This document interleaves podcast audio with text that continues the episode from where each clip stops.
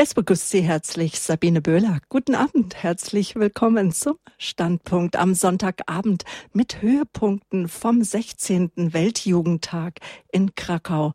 Motto des Weltjugendtages ist Selig sind die Barmherzigen, denn sie werden Erbarmen finden nach Matthäus 5, 7. Wir möchten dieses Leitmotiv heute Abend mit Leben füllen und Sie mitnehmen zu den Höhepunkten der Weltjugendtagspilger, zu denen zweifellos die Begegnung mit dem heiligen Vater Papst Franziskus gehören. Radio Horeb ist mit fünf Mitarbeitern, man könnte auch sagen mit zwei Teams seit über einer Woche in Polen unterwegs. Eines der Teams bilden unsere drei Techniker. Sie sind mit dem Übertragungswagen von Ort zu Ort gefahren und waren beziehungsweise sind verantwortlich für die Aufnahmen und Live-Übertragungen. Und sie kümmerten sich darum, dass alle Beiträge vom Weltjugendtag auch pünktlich hier bei uns in der Redaktion angekommen sind. Claudia Silberhorn und Regina Frei zusammen mit Peter Kiesel haben bisher für uns so manches Interview geführt. Unterwegs sind die Kollegen wie jedes Jahr mit einer Gruppe der Jugend 2000. Die Jugend 2000 ist eine von den Weltjugendtagen inspirierte Jugendbewegung. Und mit Richard Sola, er ist einer der Mitbegründer der Jugend 2000, hat Claudia Silberhorn in Krakau gesprochen. Hören wir nun das Gespräch über die Entstehung der Weltjugendtage und auch in Folge der Bewegung Jugend 2000. Weltjugendtage sind ganz besondere Gnadenmomente für die Jugend der Welt, aber für die Welt im Ganzen.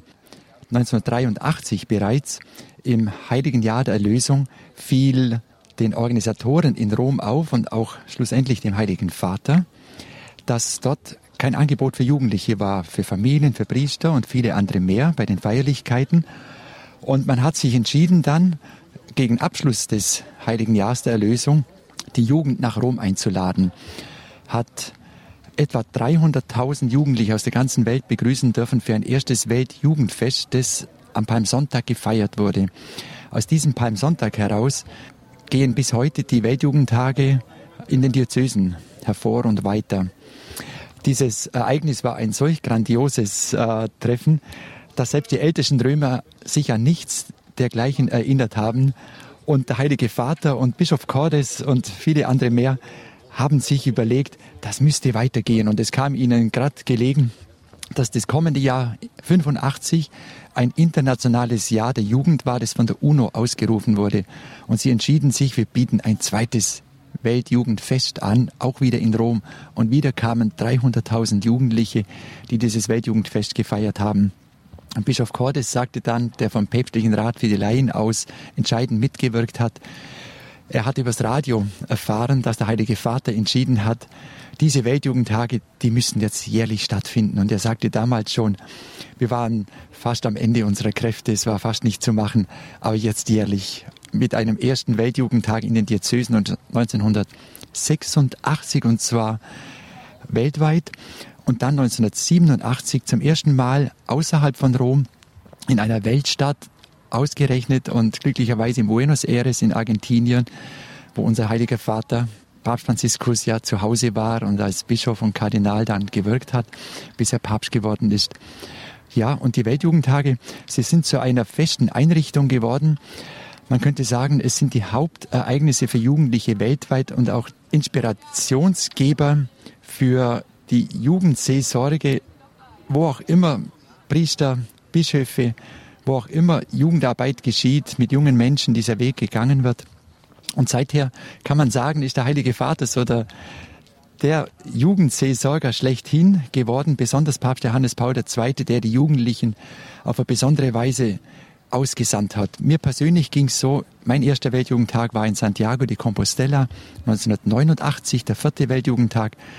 Wir haben damals glücklicherweise durch einen Priester davon gehört, entschieden uns dorthin zu fahren. Wir waren nur 15, es waren zwei VW-Busse und sind über Lourdes, über Turin, über La Salette sind wir mitten durch Spanien durch nach Santiago de Compostela gefahren. Und was ich dort und was wir dort erlebt haben, als marianische Jugendbewegung zunächst, war ein Aufbruch der Jugend wie wir ihn so noch nie erlebt haben, besonders in Deutschland. Eine Freude an der Kirche, am Heiligen Vater, an seinen Worten, an der Gemeinschaft, im Gebet, in den Sakramenten, Beichte, Eucharistie. Es war so normal dort alles, dass wir diese Worte Papst Johannes Paus II. aufgenommen haben wie ein Schwamm, nämlich indem er sagte, ihr, und er meinte die Jugendlichen der ganzen Welt, ihr seid die Hauptprotagonisten der Neuevangelisierung, die Hauptdarsteller, nicht die Beauftragten, wo auch immer sie sind, sondern die Jugendlichen, die die Zukunft der Welt sind, die kommende Generation. Sie hat er beauftragt, hinauszugehen und Zeugen zu sein für Jesus, der der Weg, die Wahrheit und das Leben ist, so das Thema in Santiago. Und dieser Auftrag war unglaublich. Wir sollten rausgehen und Zeugnis geben und diese Säulen der Weltjugendtage, von denen man spricht, sozusagen zu vermitteln. Es ist Jesus Christus selber, den wir jetzt in der Jugend 2000 mehr und mehr in der heiligen Eucharistie als die Mitte unseres persönlichen Lebens und als jenen hineinnehmen dürfen, der uns zusammenführt, der uns heilt, segnet und wieder aussendet. Deshalb sind unsere Jugend 2000 Weltjugendtagsinitiativen. Wir waren dann 91 bereits mit vier Jugendbussen in Częstochow zum ersten Mal in Polen und haben dann 1993 mit 34 Bussen und acht Flugzeugen in Denver 8000 Kilometer zurückgelegt, um den Heiligen Vater am Fuße der Rocky Mountains in Denver zu erleben. Und dort war zum ersten Mal für uns als Jugend 2000 der Auftrag, die dortige Anbetungskirche auszurichten. Das heißt, ununterbrochene eucharistische Anbetung für die Jugendlichen des Weltjugendtags. In der Mitte des Weltjugendtags sozusagen das Anbetungszentrum zu sein. Jesus, der die Mitte ist und Maria, die uns einlädt, mit Jesus den Weg zu gehen. Und so sind wir einen abenteuerlichen Weg gegangen über Manila, über Paris, bis Rom 2000 im heiligen Jahr der Erlösung, wo der Heilige Vater diese Sendung immer stärker gemacht hat. Ihr seid an der Schwelle des neuen Jahrtausends die Heiligen des Jahres 2000. Drum unser Name als Jugend 2000 wollen wir diesen Auftrag nicht nur zehn Jahre zuvor erkennen und wahrnehmen, sondern jetzt ins dritte Jahrtausend hineintragen. Nicht allein, mit allen, die guten Willens sind, mit allen, die sich gerufen sehen, diesen Weg zu gehen. Und wenn wir hier jetzt nun in Krakau sind, dann erfüllt sich etwas in besonderer Weise, dass diese Barmherzigkeit Gottes, die er ausgeschüttet hat, regelrecht in die Herzen der Menschen, nun hinausstrahlt in die ganze Welt durch dieses Zeugnis der Jugendlichen. Man spürt es ihnen hier an, diese Freude, diese Dankbarkeit. Und ich habe kurz nachgeschaut, es war schon ganz am Anfang das Wort, öffnet die Türen dem Erlöser, diese persönliche Erlösung durch Jesus anzunehmen und weiterzugeben. Das spüren die jungen Leute hier. Die Freude kommt nicht von irgendwoher, diese Ausgelassenheit, diese Dankbarkeit.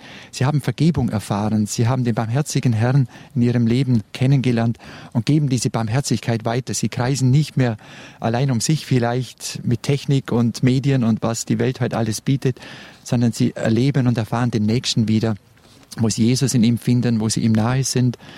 Und es geht bis zu den Priestern und zu uns allen, zu den Bischöfen. Wir werden da alle angesteckt momentan. Und nicht umsonst hat Papst Franziskus gestern auf dem, äh, in dem Blonia-Wiesen, wo er gesagt hat, wir rufen jetzt alle das Wort Barmherzigkeit, dass es die ganze Welt hört und alle zusammen haben in ihrer Sprache Barmherzigkeit, Miłosierdzia, Mercy, God's Mercy und all diese Botschaften hinausgerufen. Ich möchte eines noch äh, dazufügen. Diese Weltjugendtage sind immer eucharistischer geworden. Diese Anbetungszentren haben sich über Rom, wo, Jesus, wo Papst Johannes Paul II. gesagt hat, Jesus sagt uns auch, macht die Eucharistie zur Mitte eures persönlichen Lebens, wo uns aufgerufen hat, diesen Weg mit Jesus ganz persönlich zu gehen, in einer persönlichen Begegnung und Liebe. Und diese Liebe zu erfahren, ist, meine ich, das Zentrale für die Jugendlichen hier, dass Jesus oder Gott, der manchmal weit weg ist, ihnen plötzlich persönlich begegnet und sie sich regelrecht in ihn verlieben können und sich entscheiden, mit ihm den Weg zu gehen, seine Gebote dankbar anzunehmen, sie zu bezeugen und weiterzugeben. Und so sind die Anbetungszeiten seit dem Weltjugendtag in Köln, wo der Weltjugendtag 2005 nach Deutschland gekommen ist, sogar in den Höhepunkt des Weltjugendtags eingeflossen, in die Vigil. Seit 2005 ist immer eucharistische Anbetung inmitten dieses Weltjugendtreffens. Es ist etwas Besonderes zu sehen und da möchte ich noch einmal ganz kurz darauf eingehen, dass es der Heilige Vater, der heilige Papst Johannes Paul II. geschafft hat, den Jugendlichen bewusst zu machen, dass sie wichtig sind, dass sie eine Aufgabe haben, dass sie Wächter des neuen Morgens sind, wie er es uns in Toronto zugerufen hat, dass sie also Zeugen der Hoffnung sind, wo so viel Hoffnung verloren gegangen ist für die jungen Generationen. Was wird aus unserer Zukunft? Werden unsere Länder noch frei sein? Können wir noch angstfrei leben und die Liebe leben? Umso mehr, gerade jetzt, wo die Schreckensbotschaften immer mehr zunehmen scheinen, da braucht es diese starken Botschaften der Hoffnung für alle unsere Mitmenschen, wo auch immer sie sind. Also Wächter des neuen Morgens zu sein, dass eine Zeit der Erneuerung bevorsteht. Das hat der heilige Papst Johannes Paul II. geschafft, entgegen allen äh, dunklen Wolken zu sagen, wir sind auf dem Weg in diese Morgenröte der neuen Zeit hinein. Und dazu braucht es aber Apostel der Neuevangelisierung, die ganz konkret am nächsten entlang diese Liebe leben und weitergeben, wenn jeder seinen Auftrag als Getaufter und Gefirmter erkennt und wahrnimmt als geliebtes Kind Gottes, ja dann kann er auch sich senden lassen als Apostel, wie Papst Johannes Paul II. sagte, der Neuevangelisierung. Zuerst bei sich selber, da geht's los. Es ist eine Gnade, es ist ein Geschenk, es ist ein unverdientes Geschenk. Wir können das nicht machen einfach so und doch können wir mitwirken mit dieser Gnade. Und das spüren die Jugendlichen hier, die nehmen all das, was wir hier hören und sehen, wirklich auf und geben es auch weiter. Ich, ich spüre das und merke das, sodass dieser dritte Auftrag, Baumeister einer neuen Welt zu werden, einer Zivilisation der Liebe, der Wahrheit, des Friedens und der Gerechtigkeit im Heiligen Geist, dass wir spüren, das wird konkret. Diese Jugendlichen gehen hinein in alle Länder der Welt. Es dauert noch drei Tage und dann fahren die meisten wieder heim und dort werden sie Sauerteig sein, so wie die russischen Jugendlichen nach Stochau den Putschversuch unmittelbar nach dem Weltjugendtag aufgehalten haben, auf die Panzer gestiegen sind, mit den Soldaten gesprochen haben und auf dem Roten Platz ist kein Schuss gefallen. Es waren die Weltjugendtagsjugendlichen, die zuvor gesagt haben, ihr seid wichtig. Und die Perestroika konnte weitergehen. Ein kleines Beispiel für diese Öffnung des Ostblocks damals. Danke, Richard Sola, Mitbegründer der Jugend 2000. Die Jugendlichen sind die Wächter des neuen Morgens. Sie sind Zeugen der Hoffnung und sie sind die Apostel der Neuevangelisierung. Früchte der Weltjugendtage sind spürbar und sie werden auch von Krakau ausgehen. 1,5 Millionen Jugendliche aus allen Teilen der Welt haben sich aufgemacht zum Glaubensfest nach Krakau mit dem Papst. 1984 initiierte der heilige Papst Johannes Paul II. den ersten Weltjugendtag, als er zum internationalen Jubiläum der Jugend nach Rom einlud. Seitdem wird dieses Fest des Glaubens alle zwei bis drei Jahre in unterschiedlichen Ländern gefeiert. Als er gerade zum Papst gewählt wurde, während seiner ersten Ansprache vom Fenster des apostolischen Palastes war vor dem Angelusgebet, hat Papst Johannes Paul II. einen inständigen Appell an die Jugendlichen gerichtet. Er sagte, ihr seid die Zukunft der Welt, ihr seid die Hoffnung der Kirche, ihr seid meine Hoffnung ja, eine enorme Bedeutung für den Papst hatten die Begegnungen immer mit den Jugendlichen. Hören Sie Auszüge aus seinen feurigen, ermutigenden und ermahnenden Reden, zusammengestellt von meiner Kollegin Claudia Silberhorn.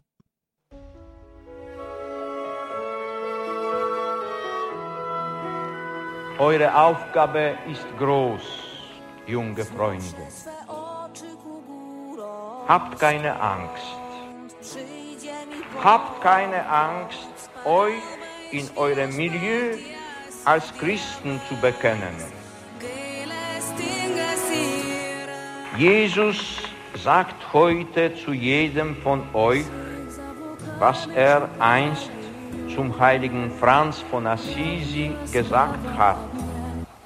Du sollst mein Haus, die Kirche wieder aufbauen.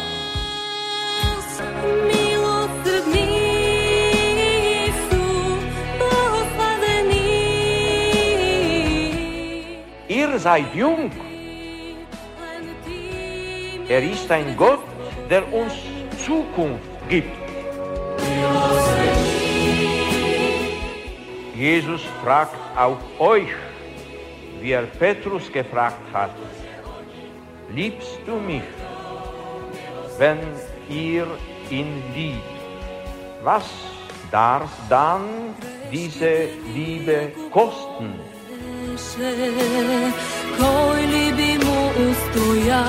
Napraštana milost mi Bog i mi praštajmo.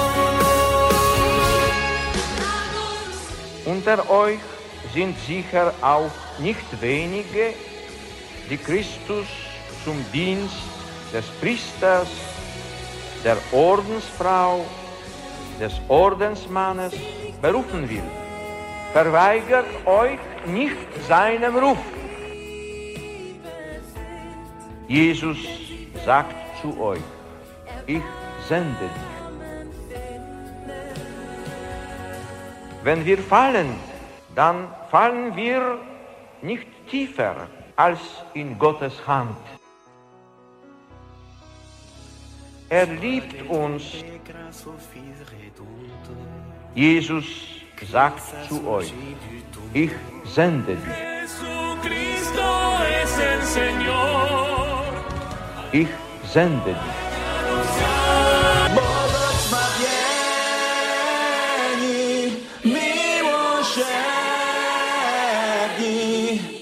Albowiem oni miłosierdzia dostąpią. Schön, dass Sie eingeschaltet haben zum Standpunkt am Sonntagabend mit Höhepunkten vom Weltjugendtag in Krakau. Selig sind die Barmherzigen, denn sie werden Erbarmen finden.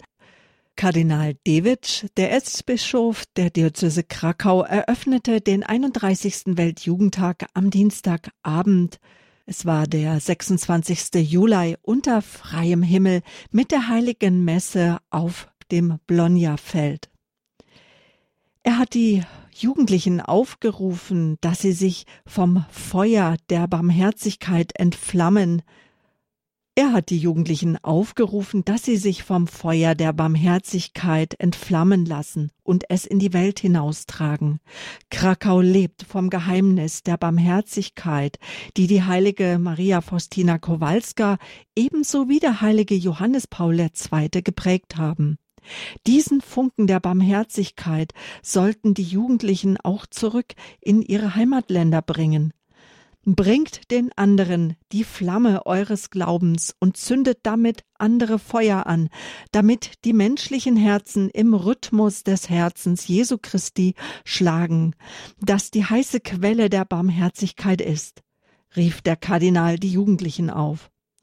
Auf dass die Flamme der Liebe die ganze Welt ergreife und es dort keine Egoismen, Gewalt, Ungerechtigkeit mehr gibt, sondern die Zivilisation des Guten, der Versöhnung, der Liebe und des Friedens gestärkt werden. Kardinal, Kardinal Dewitsch wies darauf hin, dass nicht alle Menschen des Treffens aus friedlichen Ländern kämen, unter uns sind auch Jugendliche, die aus Weltgegenden kommen, wo es Gewalt und blinden Terrorismus gibt, wo die Regierungen Menschen- und Völkerrechte missachten und sich von irren Ideologien leiten lassen. So Divic in seiner Predigt bei der Messe, die Schlusspunkt einer Prozession Jugendlicher aus aller Welt auf den Spuren Johannes Paul II. durch die Stadt waren. Seit Donnerstag, 21. Juli, sind meine Kollegen für Sie mit der Jugend 2000 unterwegs in Polen. Die erste Station, das war Breslau, bevor es dann am Montag in das weiter südöstlich gelegene Krakau ging. Der Papst ist am Donnerstag zu den Jugendlichen in Krakau gestoßen. Meine Kollegen haben einige Eindrücke für Sie eingefangen. Zunächst hören wir ein kurzes Interview mit dem deutschen Jugendbischof Karl-Heinz Wiesemann, dem Bischof von Speyer. Mit ihm hat Regina Frei gesprochen. Herr Bischof, Sie sind jetzt schon ein paar Tage da, haben Sie erzählt, sind mit Jugendlichen schon zusammengetroffen. Was für Eindrücke haben Sie denn jetzt schon mitgenommen? Also der erste und überwältigende Eindruck ist die Gastfreundschaft, die die jungen Menschen hier in Polen erlebt haben. In den Tagen der Begegnung in den verschiedenen Diözesen. Und das haben ja jetzt einhellig alle Gruppen berichtet. Also ich habe noch nichts anderes gehört. Man, und das war, ist nicht nur eine Gastfreundschaft, dass man alles gut organisiert oder so hat, sondern dass wirklich eine große Herzlichkeit da war und schon in, auf dieser Ebene junge Leute aus allen möglichen Nationen zusammengeführt wurden und so etwas wie kleine Weltjugendtage entstanden sind, die eine unheimliche Vorfreude offenkundig auf das geweckt haben, was jetzt passiert hier. Das zweite würde ich sagen, Krakau. Die Stadt ist nicht so riesig. Das hat natürlich auch äh, äh, einige Folgen, dass es gar nicht so leicht ist, diese ganze Katecheseorte hier zu finden. Aber die andere es ist eine unglaubliche Dichte hier in dieser wunderschönen Innenstadt. Dichte der Begegnung. Der ganz, die ganze Stadt ist voll von Weltjugendtag. Also das war an anderen Orten auch so, aber so präsent, so dicht aneinander. Und die begegnen sich miteinander. Und das finde ich äh, ist eine, und in einer so großen Friedlichkeit Menschen solcher Nationen. Das sind doch auch Bilder, die nach außen gehen können, gerade in unserer Zeit. Was sind es denn für Bilder, die nach außen gehen können? Bilder, die wir nach Deutschland schicken können, die Sie sich wünschen? ich wünsche mir also junge Leute, die zeigen, dass sie eine gemeinsame Vision haben von einem menschlichen Angesicht dieser Erde, aus ihrem Glauben heraus, aus einem Gott, der dazu Kraft gibt und aus einem äh, Gemeinschaftserlebnis, das ihnen Mut macht. Und äh, das ist, glaube ich, gerade im Augenblick sehr, sehr wichtig, dass wir uns nicht einschüchtern lassen durch die Verletzbarkeit dieser Welt äh, ähm, und auch die Terrorisierbarkeit dieser Welt, sondern dass äh, jungen Menschen eine positive Perspektive geben. Und dazu braucht man ein tieferes Fundament. Und das wird hier miteinander gelegt. Das ist eine große Gemeinschaft und die ist übernational. Die zeigt, dass junge Menschen Sehnsucht haben gemeinsam und es ist ein Glauben, der miteinander trägt. Von einer großen Friedlichkeit sei der Weltjugendtag getragen, so der Jugendbischof Karl-Heinz Wiesemann, Bischof von Speyer, mit dem Regina Frei gesprochen hat, und Weihbischof Florian Wörner aus Augsburg konnten wir kurz sprechen am Rand des Weltjugendtags in Krakau. Ja, der heutige Tag war sehr erlebnisreich. Ich war auch, wie viele andere Bischöfe, zu einer Katechese südwestlich, 25 Kilometer von Krakau. Da waren Augsburger Pilger und Pilgerinnen, äh, viele österreichische Jugendliche, die Loreto-Gemeinschaft war dabei. Der Bischof von Graz, Seckau, hat konzelebriert, die Predigt gehalten. Es war eine hervorragende Stimmung, richtig geistlich, tief und voller Freude. Das Thema Barmherzigkeit ist, glaube ich, angekommen und wurde als Schlüsselthema für eine ziemlich aufgewühlte und auch verängstigte und verstörte Welt erfahren. Und ich glaube, dass unsere Päpste genau richtig liegen, dass sie dieses Thema so in die Bevölkerung hineintragen. Es ist das Thema des Evangeliums. Und mit dieser Botschaft können wir dazu beitragen, dass sich das Gesicht dieser Erde erneuert. Selig die Barmherzigen, denn sie werden Erbarmen finden. Das ist das Motto des diesjährigen Weltjugendtages in Polen und es unterstreicht auch das heilige Jahr der Barmherzigkeit. Wie, Weih, wie Bischof König aus Paderborn, Weihbischof Matthias König aus Paderborn, die Barmherzigkeit Gottes für sich bisher erlebt hat, erzählte er uns auch in Krakau am Rand der Katechesen. Also zum einen, indem ich erlebe, wie Menschen durch ihr Gebet für meinen Dienst und für mich persönlich mich unendlich mittragen. Das geht also bis in ganz alltägliche Dinge, wo ich im Nachhinein denke, warum ist das jetzt so gekommen oder warum geht's dir auf einmal in dieser Sache besser? Und dann spüre ich äh, oder frage dann manchmal, haben Sie für mich gebetet? Und dann sagen die Leute ja. Und dann kann ich nur sagen, danke. Die Barmherzigkeit Gottes erfahre ich, wenn ich regelmäßig zum Bussakrament gehe weil ich da eben wirklich erlebe, wie Gott mir einen Strich unter meine Sünden zieht und mir einen neuen Anfang schenkt. Das ist immer eine große Gnadenstunde und ich erlebe sie bei jeder Eucharistiefeier. Manchmal da packt es mich wirklich so, dass ich denke, jetzt öffnet sich da so ein Kanal vom Himmel auf deinen Altar und du wirst so richtig zu Gott emporgezogen. Das Gebet trägt Weihbischof König durch den Alltag und lässt ihn damit die Barmherzigkeit Gottes spüren. Seine Barmherzigkeit zieht ihn empor während der Wandlung, dem Höhepunkt der Eucharistie. Höhepunkt der Weltjugendtage ist das erste Treffen mit dem Papst.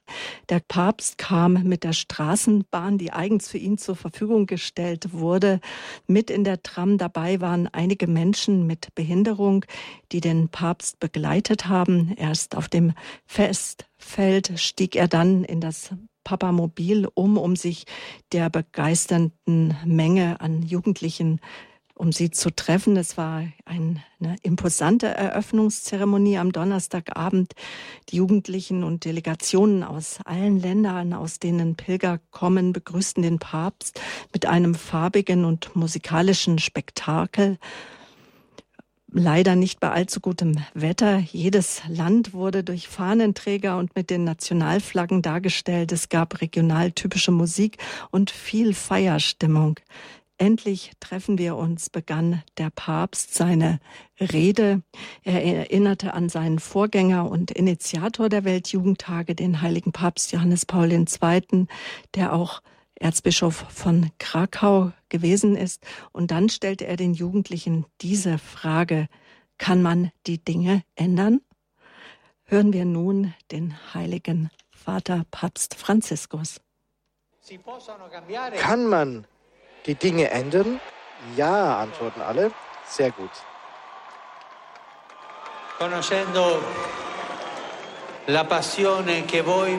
Indem ich ja eure Leidenschaft kenne, kann ich wiederholen, die Barmherzigkeit hat immer ein junges Gesicht. Denn ein Herz, das barmherzig ist, hat die Kraft, eben die Bequemlichkeit hinter sich zu lassen und vorwärts zu gehen und sich dem anderen entgegenzukommen und zum Umarmen, alle zu umarmen. Ein barmherziges Herz kann ein Refugium sein für all jene, die nie ein Haus hatten oder ein Haus verloren haben. Kann ein familiäres, häusliches Atmosphäre für all jene aufbauen, die eben flüchten müssen. Dass eben ein erbarmungsvolles Herz weiß, sein Brot mit den Hungrigen zu teilen. Ein erbarmungsvolles Herz öffnet sich, um den Flüchtling und den Migranten aufzunehmen.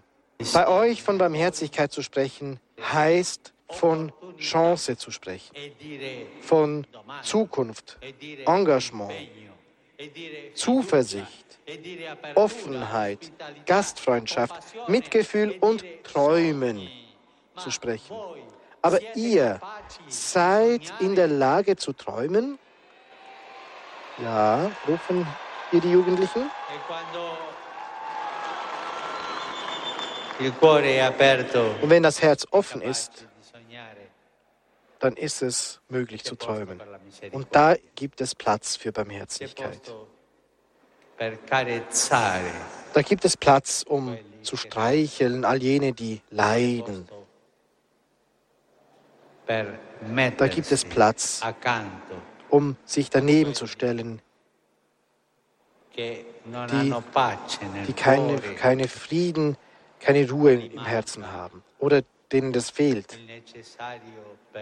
und denen äh, das Nötigste im Leben fehlt oder fehlt, was das Schönste ist an sich, der Glaube. Barmherzigkeit. Sagen wir das alle gemeinsam. Misericordia, Barmherzigkeit. Alle zusammen, Barmherzigkeit.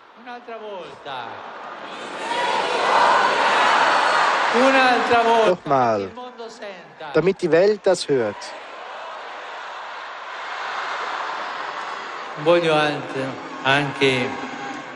Ich möchte euch auch noch etwas anderes gestehen, das ich in diesen Jahren gelernt habe.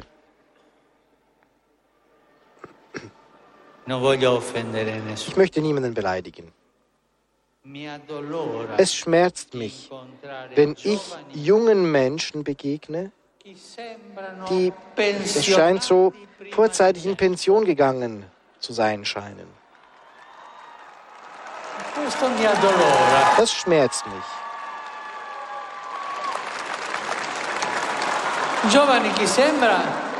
Es macht mir Sorgen, wenn ich junge Menschen sehe, die das Handtuch geworfen haben, so mit 20, 23, 25 Jahren. Das schmerzt mich. Und eben, da habe ich, das macht mir Sorgen, wenn man so sieht, dass sie eben das Handtuch geworfen haben, bevor sie überhaupt zum Wettkampf angetreten sind. Die sich ergeben haben, ohne überhaupt begonnen zu haben zu spielen. Die mit traurigem Gesicht umherziehen, als sei ihr Leben nichts wert. Das schmerzt mich. Eben als sei Leben nichts wert.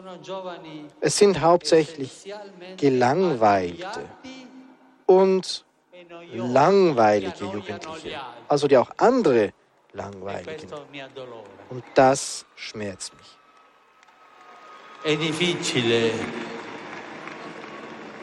Es, ist, es fällt schwer und wirft zugleich Fragen auf, wenn man junge Menschen sieht, die ihr Leben aufgeben, indem sie den Rausch suchen oder dieses Abenteuer, sich auf dunklen Wegen in ihrem Element zu fühlen, die sie am Ende bezahlen. Und zwar teuer bezahlen.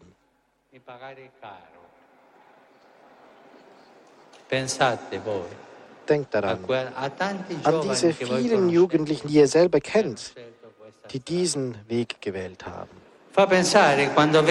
Bestimmt nachdenklich, wenn man junge Menschen sieht, die die schönen Jahre ihres Lebens und ihre Energie verlieren, indem sie Verkäufern falscher Vorspielungen nachlaufen. Es gibt so viele. In meinem Heimatland würden wir sagen meglio. Die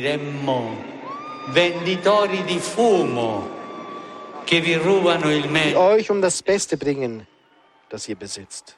Und das schmerzt mich.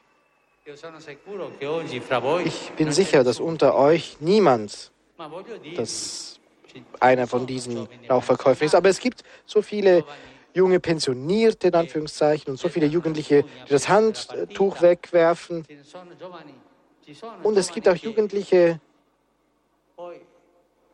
die eben ein, diese, diese Spirale eintreten der falschen Illusion und dann ins Nichts enden. Deshalb, liebe Freunde, haben wir uns versammelt, um uns gegenseitig zu helfen. Denn wir wollen uns nicht unser Bestes rauben lassen. Wir wollen nicht zulassen, dass man uns mit falschen Vorspielungen um unsere Energien, unsere Freude und unsere Träume bringt.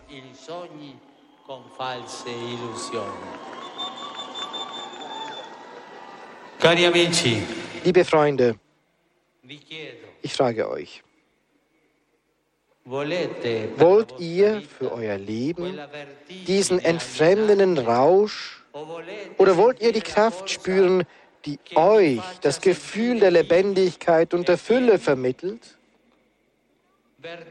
Entfremdender Rausch oder Kraft der Gnade? Was wollt ihr? Entfremdender Rausch oder Kraft der Gnade? Was wollt ihr? Ich höre nicht gut. Kraft der Gnade. Um erfüllt zu sein, um erneute Kraft zu besitzen, da gibt es eine Antwort. Da gibt es eine Antwort und die lautet, es ist nicht eine Sache, und zwar eine Antwort, die man nicht kaufen, die man nicht verkaufen kann und die nicht eine Sache ist, nicht ein, ein Objekt. Es ist eine Person. Und sie heißt Jesus Christus. Ein Applaus für den Herrn.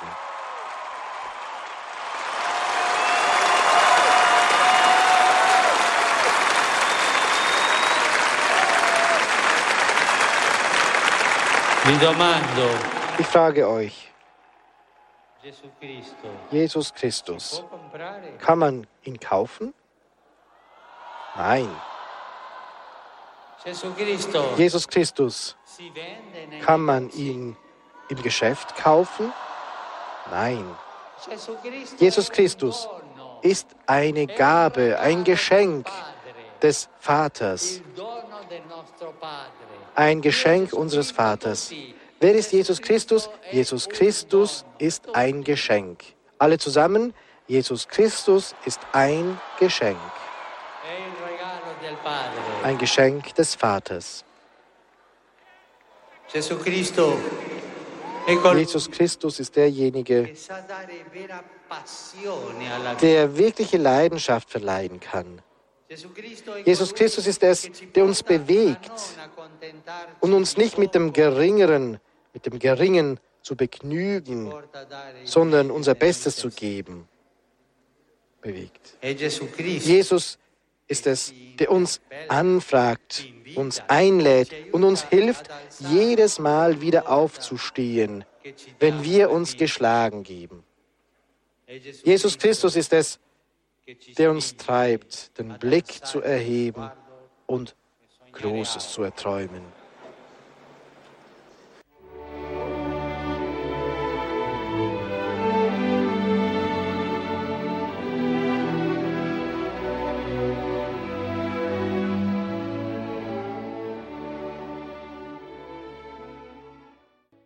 Ja, Jesus, du bist mein Leben. Jesus, du bist mein Ein und Alles. Sie haben eingeschaltet im Standpunkt hier bei Radio Horeb mit den Höhepunkten der Weltjugendtage. Wir haben soeben die Ansprache an die Jugendlichen von Papst Franziskus gehört. Selig sind die Barmherzigen, denn sie werden Erbarmen finden. Das ist das Motto des 31. Weltjugendtages in Krakau.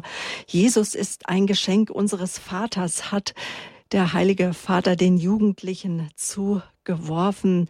Die Fülle ist Jesus Christus. Er füllt alles aus. Er hat sie gefragt, die Jugendlichen, wollt ihr euer Leben im Rausch erleben? Der Rausch entfremdet. Oder wollt ihr die Fülle, wollt ihr die Kraft der Gnade? Und die Jugendlichen haben gerufen, wir haben die Gnade. Und eine große Gnade und Befreiung erfahren viele Menschen im Sakrament der Beichte. Aber wir wissen selber, dass wir dort immer wieder hingeführt werden müssen zu diesem Sakrament der Barmherzigkeit, in dem wir die Liebe Gottes spüren können. Darüber hat Weihbischof Wörner, hat er in seiner Predigt gesprochen am Freitag, also am darauffolgenden Tag nach der Eröffnung durch Papst Franziskus. Und er hat aufgerufen, geht zur Beichte, es lohnt sich. Hören wir jetzt hinein in die Predigt von dem Augsburger Weihbischof Florian Wörner. Ich möchte euch etwas erzählen, was Papst Franziskus von sich erzählt, unter anderem in seinem Brief an euch Jugendliche zu diesem 31. Weltjugendtag, geschrieben vergangenen 15. August zum Hochfest Marie Himmelfahrt, Marie Aufnahme in den Himmel. Da schreibt er von einem Erlebnis, als er 17 war, in seiner Heimatstadt Buenos Aires. 21. September, Frühlingsanfang in Argentinien, Fest des heiligen Apostels Matthäus. Matthäus, vielleicht klingelt's, es ist der Zöllner, den Jesus beruft. Zöllner gelten als notorische Sünder. Sie machen gemeinsame Sache mit den Römern, knöpfen den anderen das Geld ab. Also die sind nicht sehr beliebt den beruft Jesus. Schaut ihn an, folge mir nach. Und danach gibt es das Mahl mit den Zöllnern und Sündern und die anderen regen sich auf. Ihr kennt das alles, ihr braucht es nicht wiederholen. Und da schreibt ein Heiliger zu diesem Evangelium von der Berufung des Matthäus, das an diesem 21. September gelesen wird, Beda Venerabilis heißt er, ein Kirchenvater, folgenden Satz, lateinisch. Miserando atque eligendo zu Deutsch, mit dem barmherzigen und zugleich erwählenden Blick schaut Jesus den Matthäus an. Und genau das hat dieser Jorge Bergoglio, der spätere Papst Franziskus, mit 17 an diesem Matthäustag, an diesem Frühlingsanfangstag am 21. September in seiner Heimatstadt in der Kirche, ich glaube San José, erfahren. Er wollte auf ein Frühlingsfest gehen mit anderen Studenten, kam an dieser Kirche San José vorbei, so habe ich es mir sagen lassen, und denkt sich, jetzt gehst du noch in die Kirche. Das hat er natürlich nicht bayerisch gesagt wie ich, sondern geht da rein, trifft einen Priester, der ihm unbekannt ist, der aber auf ihn einen besonderen Eindruck macht, wie auch immer. Er denkt sich, jetzt gehst du noch beichten. Sagt er einfach so. Das war damals selbstverständlich. Sollte wieder so werden. Jetzt gehst du noch beichten, bevor du auf das Frühlingsfest gehst. Gesagt, getan. Und in dieser Beichte wird er genau das erfahren, was Beda Venerabilis mit diesem Spruch miserando atque eligendo zum Ausdruck bringt über Matthäus. Da wird in dieser barmherzige und zugleich herausrufende, erwählende Blick des Herrn bis ins Mark berühren, treffen. Wir haben es ja gestern gehabt als Thema, gewährt der Barmherzigkeit Christi, euch zu berühren. Papst Franziskus, der Horche Bergoglio, mit 17 in dieser Erfahrung der Beichte zutiefst berührt worden. Ich kann jetzt nicht sagen, was da war, das Beichtgeheimnis, aber er wusste auf alle Fälle danach, er möchte neu anfangen. Und er wusste, er möchte Priester werden. Das erzählt er. Und das hat er geschrieben in diesem Brief. Und später ist dann dieses Wort von Beda Venerabilis, miserando atque eligendo, in sein Wappen gekommen als Papst. Das ist sein Wahlspruch. Mit dem barmherzigen und erwählenden Blick Jesu getroffen werden. Das hat was mit Würde zu tun. Ich bin gemeint. Er, dieser große Gott, hat Zeit für mich und für Milliarden andere Menschen. Er meint mich und dich. Er hat was vor mit mir und zwar Großes. Und er denkt groß über mich und möchte, dass alles wegkommt, was mich unter meiner Würde leben lässt und was mir diese Freude raubt und was mich entfremdet von diesem großen Gott, sodass ich ihn nicht mehr so von Herzen loben kann und was mich entfremdet vom anderen, dass ich ihn nicht mehr loben kann, sondern vielleicht neidisch bin und was mich entfremdet von mich selbst, von mir selber. Entschuldigung. Bußsakrament. Ich bin gebeten worden, ein paar Takte dazu zu sagen, auch auf die Gefahr hin, dass es für viele von euch Wiederholung ist. Fünf Punkte gehören zum Bußsakrament für mich dazu. Alle beginnen sie mit B, darum kann man sich gut merken. Erstens, besinn dich. Denk nach, was war denn die letzten Tage, Wochen, Monate, vielleicht Jahre. Genier dich nicht, dem Priester, wenn du beichten gehst, zu sagen, meine letzte Beichte war bei der Firmung oder gar bei der Erstkommunion. Der reißt dir den Kopf nicht runter. Im Gegenteil, er freut sich weil er merkt, da meint jetzt jemand es ernst und er möchte wieder umkehren. Besinn dich, was war in der letzten Zeit, was entfremdet mich von Gott? Wie steht's mit meinem, mit meiner Beziehung zu Gott? Bete ich? Gehe ich am Sonntag in die Kirche? Kümmere ich mich um meinen Glauben? Bezeuge ich ihn? Und so weiter. Bring das alles, sprich das alles aus. Kehr es nicht unter den Teppich. Zweitens, wie schaut's mit meiner Beziehung zu meinen Mitmenschen aus?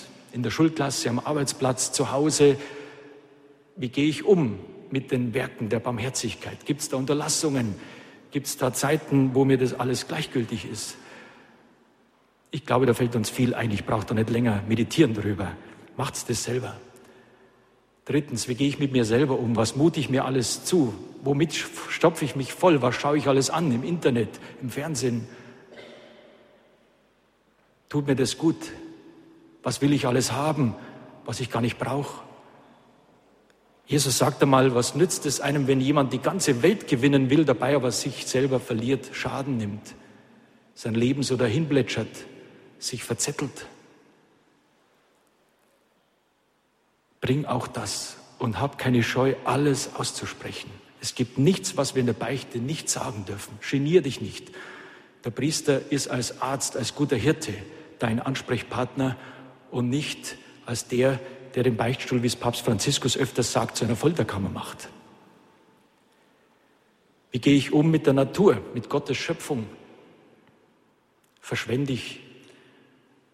Mache ich Raubbau an der Natur? Und, und, und, und, und. Es gibt ja Beichtspiegel im Gotteslob, in eurem Laudate, Jubilate Deo, beziehungsweise in anderen Unterlagen. Nehmt euch das ruhig zur Hilfe. Ich mache das auch checkt einmal alles so durch nach den Geboten, nach den zehn Geboten oder nach diesem Vierschritt, wie ich es gerade gesagt habe. Besinnen. Nimm dir Zeit dafür. Sei ehrlich mit dir. Zweitens, das geht natürlich jetzt nicht so zeitlich hintereinander, aber ist wichtig. Prüf dich, bereust du das auch? Tut dir das leid? Bereuen. Es ist eine Form von Trauer, die gesund ist. Reue ist Trauer, aber eine Trauer, die vom Heiligen Geist kommt. Eine Trauer über das, was nicht gut war, was nicht bestehen kann vor Gott. Es tut einem leid. Und dieser Schmerz, der ist zielgerichtet, der führt dazu, dass wir das wieder gut machen wollen. Das ist eine gesunde Trauer. Und wenn sie nicht da ist, dann bitte den Heiligen Geist. Heiliger Geist, hilf mir, dass mir das leid tut, dass ich das bereue.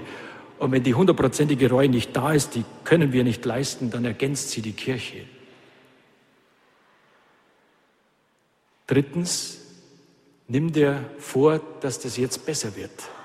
Auch wenn du nüchtern genug bist und realistisch genug bist, dass du sagst, ich weiß genau, ich falle da wieder zurück, aber ich möchte mir vornehmen, dass es jetzt besser wird. Mit Gottes Hilfe.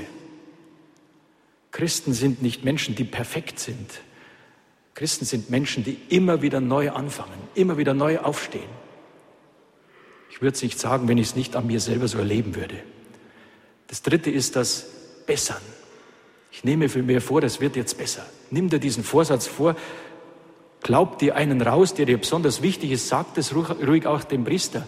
Besonders nehme ich mir vor, dass Punkt, Punkt, Punkt jetzt besser werden muss. Vierter Schritt ist dann das Bekenntnis, die Beichte selber. Jetzt gehe ich hin zum Priester im Jordangarten, in der Marienkirche, auf dem großen Feld, morgen und übermorgen, wo auch immer, vielleicht auch hier. Gelegenheiten gibt es genug. Carpe diem, nutzt die Gelegenheit. Lass die Zeit nicht einfach so verstreichen. Und dann raus mit der Sprache. Erstens sag deinem Beichtvater, wann du zuletzt zum Beichten warst, auch wenn du das Datum nicht mehr genau weißt, das ist gar nicht wichtig, ungefähr, damit er ein bisschen einen Überblick bekommt. Und dann sag so etwa, in etwa, in Demut und Reue bekenne ich jetzt vor Gott und vor der Kirche meine Sünden und dann schieß los.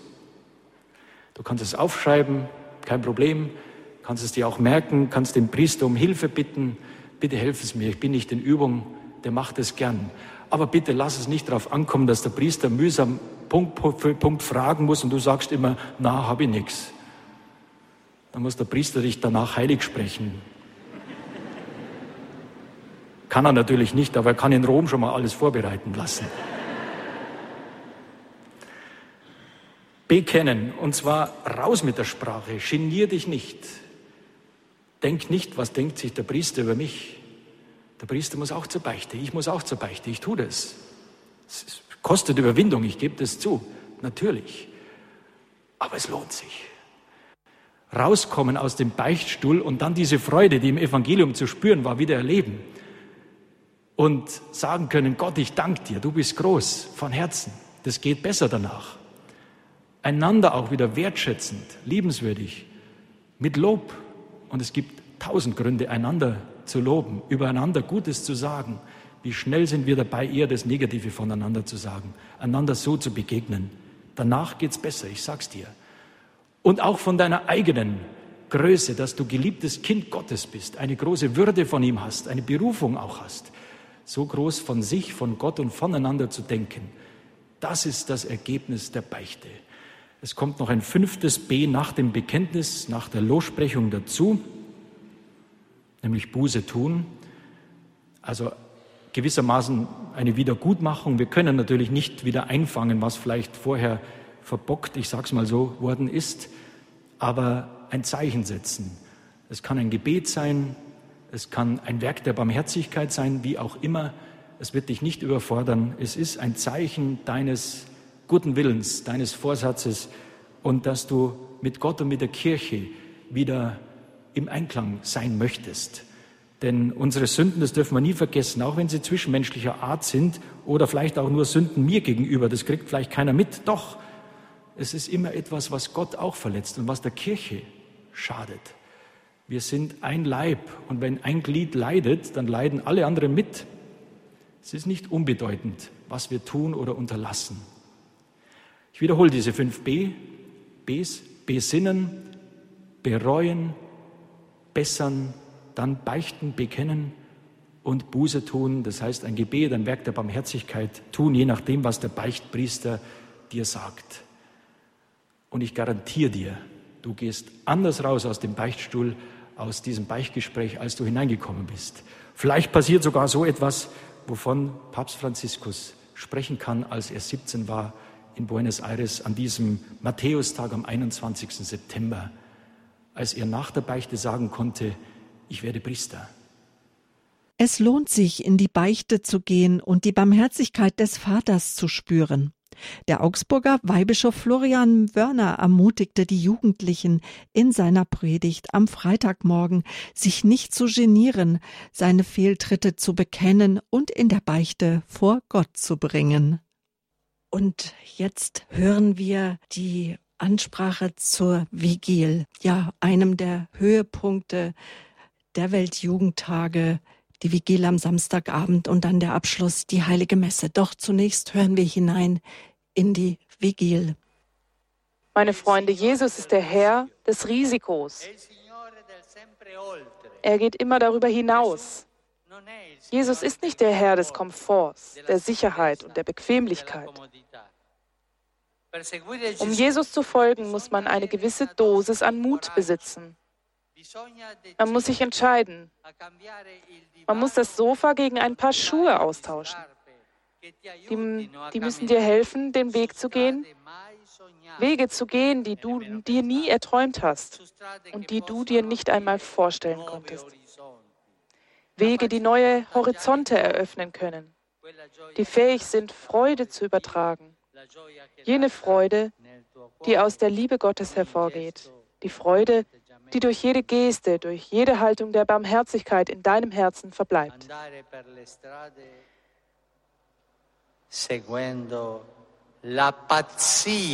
Auf Wegen gehen und dem Irrsinn unseres Gottes folgen,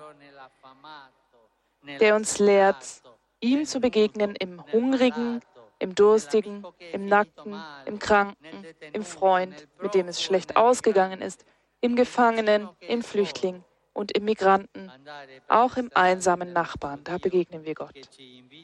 Auf den Wegen unseres Gottes gehen, der uns auffordert, politisch handelnde Denker, gesellschaftliche Vorreiter zu sein, der uns anregt, eine solidarischere Wirtschaft zu ersinnen. Die Liebe Gottes fordert uns auf, in alle Bereiche, in denen ihr euch befindet, die frohe Botschaft zu tragen und das eigene Leben zu einem Geschenk an Gott und an die anderen zu machen.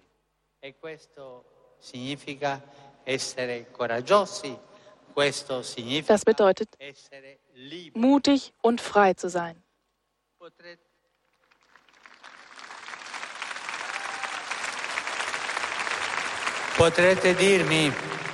Ihr könnt mir sagen, Pater, aber das ist nicht etwas für alle, es ist nur für die einige wenige Erwählte, so etwas zu machen, so mutig zu sein. Und das stimmt auch, ja. Diese Erwählten sind alle, die bereit sind, ihr Leben mit den anderen zu teilen. In der gleichen Weise, in der der Heilige Geist am Pfingsttag das Herz der Jünger verwandelte. Da hat er nämlich es auch mit unseren Freunden, Freunden getan, die ihre Zeugnisse mit uns geteilt haben. Vorhin erano paralizzati. Lo ha fatto anche con i nostri amici che hanno condiviso le loro testimonianze. Ich gebrauche deine Worte, Miguel. Du hast uns gesagt, dass du an dem Tag, an dem dir in der Facenda die Verantwortung übertragen wurde, ein optimales Funktionieren des Hauses zu fördern, begonnen hast zu begreifen, dass Gott etwas von dir wollte. So hat die Verwandlung angefangen. Così è cominciata la trasformazione. Das ist das Geheimnis, liebe Freunde, das zu erleben wir alle berufen sind. Gott erwartet etwas von dir. Habt ihr das verstanden? Gott erwartet etwas von dir. Gott will etwas von dir. Gott wartet auf dich. Gott kommt. um unsere Verschlossenheit aufzubrechen. Er kommt, um die Türen unseres Lebens, unserer Ansichten, unserer Blicke zu öffnen. Gott kommt, um alles zu öffnen, was dich einschließt. Er lädt dich ein zu träumen. Er will dich sehen lassen, dass die Welt mit dir anders sein kann. So ist das. Wenn du nicht dein Bestes gibst, wird die Welt sich nicht verändern.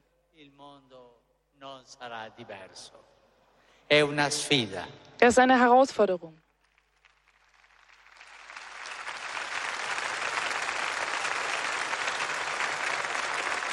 Die Zeit, die wir heute erleben, die braucht keine Sofa-Jugendlichen.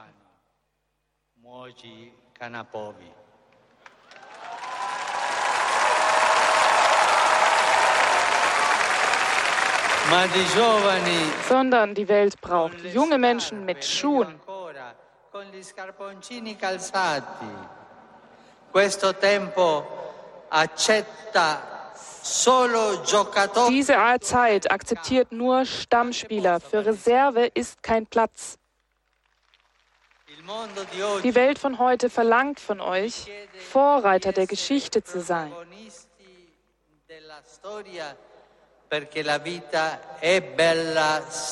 Denn das Leben ist immer schön, wenn wir es leben wollen. Immer wenn wir Spuren hinterlassen, ist das Leben schön. Die Geschichte verlangt von heut, heute von uns, dass wir unsere Würde verteidigen und nicht zulassen, dass andere über unsere Zukunft entscheiden. Nein, wir müssen das entscheiden, wie es Ihr müsst das entscheiden, wie es weitergeht.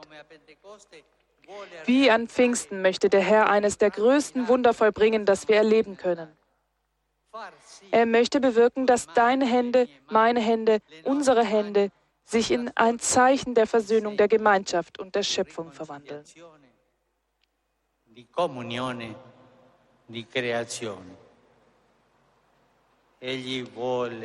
Er will deine Hände, um mit dem Aufbau der Welt von heute fortzufahren.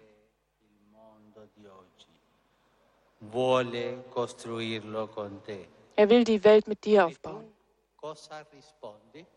Was ist deine Antwort? Was antwortest du da? Ja oder nein? Sie, ja, sagen die Jugendlichen. Du wirst mir sagen, Pater, aber ich bin sehr eingeschränkt. Ich bin ein Sünder. Was kann ich schon tun? Wenn der Herr uns ruft, denkt er nicht an das, was wir sind, an das, was wir waren, an das, was wir getan haben oder unterlassen haben. Im Gegenteil, in dem Moment, in dem er uns ruft, schaut er auf all das, was wir tun könnten, auf die, all die Liebe, die wir übertragen können. Er setzt immer auf die Zukunft, auf das Morgen.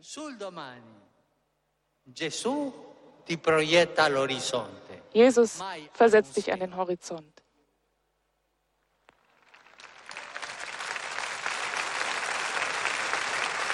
Per questo, amici, Darum, liebe Freunde, lädt Jesus euch heute ein. Er ruft dich, deine Spur im Leben zu hinterlassen. Eine Spur, die die Geschichte kennzeichnet, die deine Geschichte und die Geschichte viele kennzeichnet.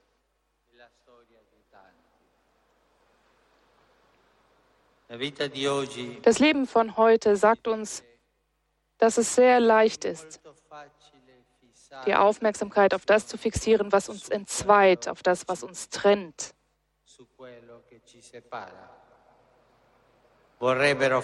Sie möchten uns einreden, dass die beste Art, uns gegen das zu schützen, was uns schadet, darin besteht, uns zu verschließen. Wir Erwachsenen brauchen heute euch. Wir.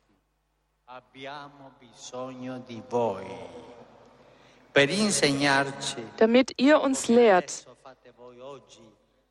wie er das heute macht, wie man in der Versch Verschiedenheit im Dialog zusammenlebt und die Vielfalt der Kulturen miteinander zu teilen und nicht, dass man die als eine Bedrohung, sondern als eine Chance sieht.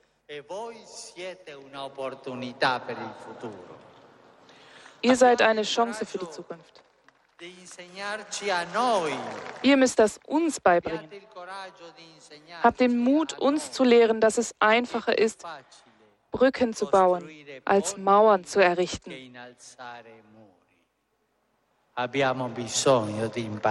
Das müssen wir lernen.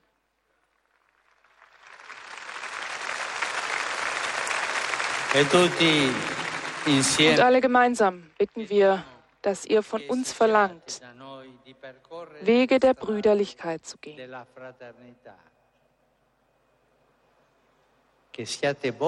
Das müsst ihr sein. Ihr müsst uns anklagen. Wenn wir das Leben der Mauern der Feindschaft und des Krieges wählen. Brücken bauen. Wisst ihr, was die erste zu bauende Brücke ist? Eine Brücke, die wir hier und jetzt verwirklichen können? Die Brücke ist einander die Hände drücken, einander die Hand geben. Also los, macht's jetzt. Baut sie jetzt hier, diese menschliche Brücke.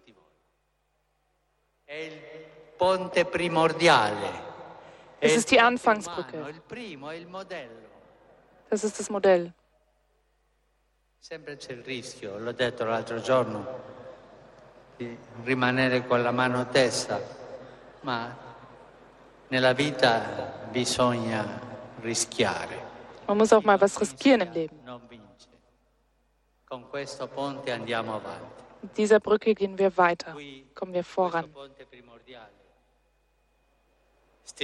Es geht hier nicht um das Foto, sondern darum fortzufahren, immer größere Brücken zu bauen. Möge diese menschliche Brücke ein Same sein für viele andere, eine Spur. È il grande ponte fraterno e possano imparare a farlo i grandi di questo mondo, ma non per la fotografia. Eh? Nicht fürs Foto sollten die Großen dieser Welt diese Brücken bauen können, sondern eben um diese Brücke fortzuführen. Es ist nicht nur eine Momentaufnahme, sondern es soll so genau weitergehen. Di tanti altri sarà una impronta. Jesus, der der Weg ist, ruft dich heute, also dich, dich, alle euch. Er ruft euch auf, die Spur in der Geschichte zu hinterlassen, eine Spur. Er, der das Leben ist, er lädt euch ein, eine Spur zu hinterlassen, die euer Leben und das viele anderer mit Leben erfüllt.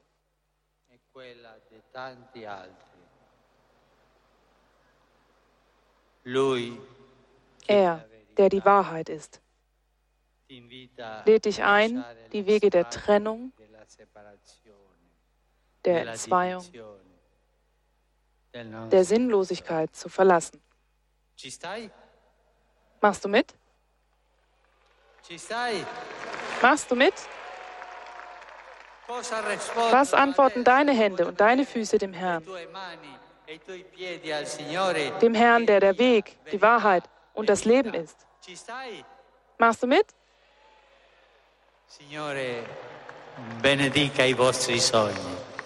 Möge der Herr eure Träume segnen. Danke.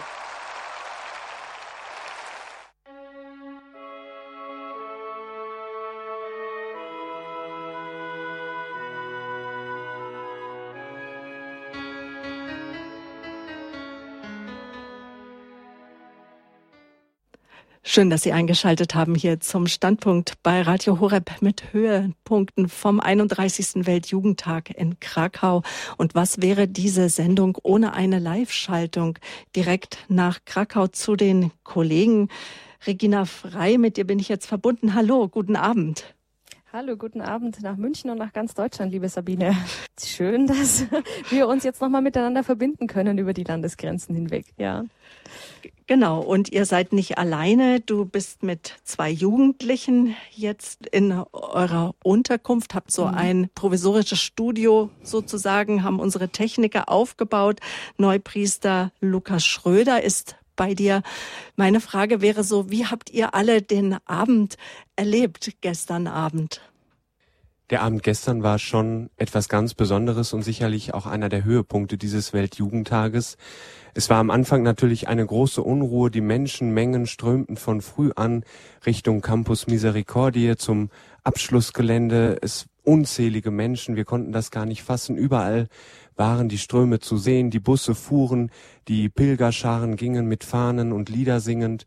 Und dann kam der Papst und es wurde ruhiger. Es wurde immer ruhiger. Es war die Aussetzung des Allerheiligsten.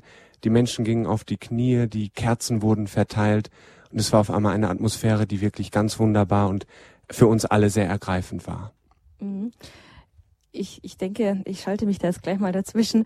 Liebe Hörerinnen und Hörer, falls Sie die Stimme erkannt haben, Lukas Schröder ist auch bei uns in der Spurensuche am Abend der Jugend ganz aktiv als Moderator beim UCAT. Wir sind jetzt bei Nummer 60 angelangt, hat er gerade erzählt. Also keine unbekannte Stimme und es ist ganz toll, dass wir das jetzt organisieren konnten, dass ihr mit eurer Gruppe hierher gekommen seid. Ihr hattet zwei anstrengende Tage ich glaube auch zwei anstrengende Wochen hinter euch, aber das ist schön, dass es jetzt klappt. Also das ist ganz toll. Auch mit der Schalte nach München, das ist wunderbar. Wir freuen uns immer, wenn wir berichten dürfen hier und wenn uns die Kollegen so schön unterstützen, wenn wir mal im Blitz oder in der Sakristei oder im Auto senden, dann war das alles gar kein Problem. Ja, wir sitzen jetzt alle hier auf einer Couch. Der Papst hat zwar gesagt, wir sollen keine Couchhocker werden, aber heute Abend war das leider nicht anders möglich. Jetzt schauen wir mal vielleicht ein bisschen zurück vor die zwei Tage. Ihr seid ja schon zwei Wochen unterwegs, habe ich mir sagen lassen. Lukas, kannst du kurz mal einen Eindruck geben? Wir beide von Radio oder unser Team von Radio Horeb war mit Jugend 2000 unterwegs. Wie wart ihr denn unterwegs hier in Polen? Wir waren unterwegs mit einer Gruppe von insgesamt 22 Teilnehmer aus der Stadt Warstein, einer Stadt im Erzbistum Paderborn, mit insgesamt 18 jugendlichen Teilnehmern, zwei Priestern und zwei Betreuerinnen, die sich aufgemacht haben zum Weltjugendtag mit einigen Vorbereitungstreffen, sich auch entsprechend auf das Land und die polnische Kultur eingestimmt haben.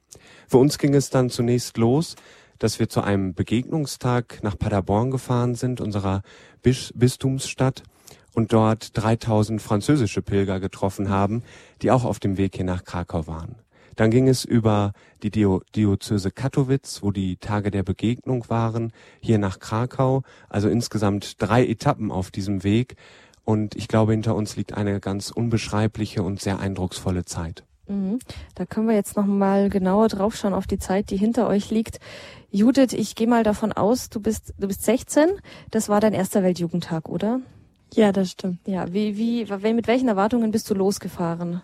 Also eigentlich hatte ich relativ wenig Erwartungen, dadurch, dass ich halt nicht wusste, wie das hier abläuft und so. Aber ich habe mich sehr gefreut, vor allen Dingen, weil ich von anderen äh, Veranstaltungen schon kenne, dass da Gemeinschaft ganz stark ist und ich habe mich sehr darauf gefreut, mit so vielen anderen Jugendlichen den Glauben zu leben. Mhm. Ihr fahrt morgen wieder zurück. Welche, welche Eindrücke nimmst du mit nach Hause? Viele, viele verschiedene. Mhm. Also es ist hier so viel passiert, dass man das gar nicht so in Worte fassen kann eigentlich. Also die Eindrücke waren von, von absolutem Spaß, also mit Feiern mit verschiedenen Jugendlichen zu Stille, der Anbetung, zur Ruhe kommen und ja, ich möchte einfach auf jeden Fall nochmal das alles miterleben. Mhm, wir haben ja gehört, Panama wird der nächste Ort sein. Cedric, fährst du nach Panama oder mal gucken? Ähm, ich weiß es noch nicht, weil ich ähm, noch gucken muss, was ich jetzt in den nächsten Jahren so machen werde. Mhm. Ich werde nächstes Jahr hoffentlich mein Abitur ähm, bestehen und äh, dann muss ich gucken, was danach kommt und ob ich dann noch Zeit habe. Aber ich würde auf jeden Fall gerne mitfahren. Mhm. Wie ist es bei dir jetzt? War es bei dir auch der erste Weltjugendtag? Ja, war's. Ja, ja. Hat dich der Lukas dazu überredet, mitzufahren? nee, wir haben äh, in unserer Messdienergruppe, mhm. also wir sind Leiter, äh, eine Leitergruppe und ähm, ja, wir sind halt irgendwie so, ähm, wurden wir angesprochen von der Stadt, äh, also von Anja Wertmann, die in der Stadt äh, in der Jugendleitung tätig ist. Und ähm, ja, dann haben wir uns halt in Allagen, unserem Dorf, aus dem wir kommen, abgesprochen und wir wollten da dann alle zusammen hin. Mhm, das ist natürlich super, wenn man gemeinsam in der Gruppe fahren kann. Ihr hattet auch die Katechesen wie wir, ähm, nur in einer anderen ähm, Gemeinde, in einer anderen Pfarrei. Gibt's da was, was du sagst, das ist so, das nehme ich mit, ein Satz, ein Gedanke? Ja, und zwar, dass, ähm, dass die Kirche sehr jung sein kann, wenn sie es will. Mhm. Und zwar, dass vor allem, wenn man Jugendliche dran lässt und auch äh, Gottesdienste machen lässt und denen auch mal die Chance gibt, etwas zu machen, dass es dann sehr viel mehr Spaß haben kann und sehr viel abwechslungsreicher sein kann. Mhm. Das ist ja etwas, was Papst Franziskus auch gesagt hat, was ich sehr beeindruckend fand. Wir haben gerade die Ansprache gehört, der Vigil. Ähm, ja, seid die Protagonisten eurer eigenen Zukunft. Lasst nicht andere Leute entscheiden, sondern entscheidet selbst. Lukas, du bist ähm, ja Neupriester, bist neu geweiht. Wie ist es denn für dich jetzt mit so einer Gruppe unterwegs zu sein? Für mich war es auch der erste Weltjugendtag, auch wenn ich jetzt schon eine ein paar Jahre älter bin. Und ich war gespannt auf diese Erfahrung hier mit Weltjugendtag, wo ich natürlich schon viel drüber gehört habe aus Rio, Madrid oder auch aus Köln von Teilnehmern, die viel davon berichtet haben. Und ich denke, na, wie wird es?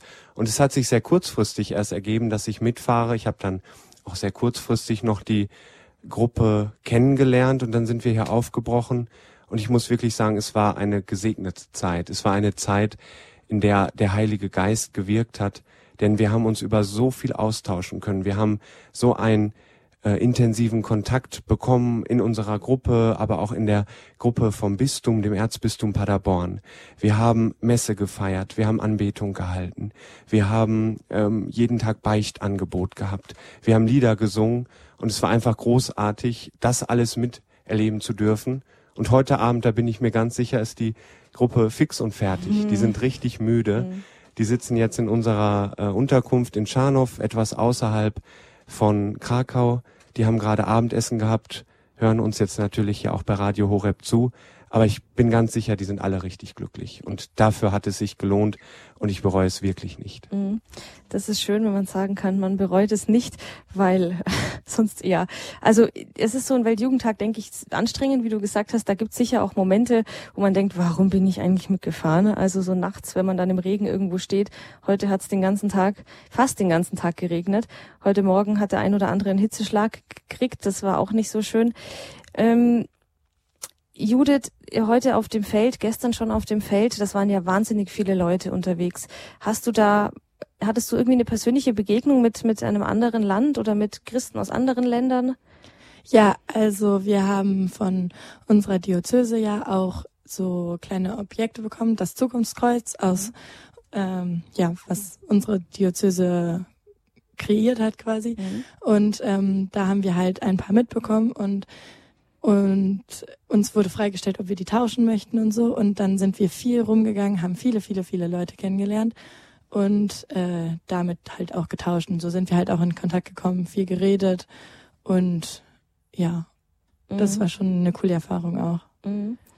Ähm, ja, Cedric, wie, wie ist denn das, wenn man sich jetzt für, unsere Hörer, die hatten jetzt die, die letzten Tage die Gelegenheit, so am Radio einiges mitzuverfolgen. Ich denke, der eine oder andere hat den Fernseher eingeschaltet. Da waren vermutlich die Bilder der Papstvigil und jetzt des Papstgottesdienstes, der großen Feierlichkeiten, andere, als ihr sie auf dem Feld hattet. Wie hast du denn die Stimmung so empfunden? Es sind ja viele Leute zusammen, da ist es manchmal recht unruhig. Kamst du da auch ins Gebet? War das möglich?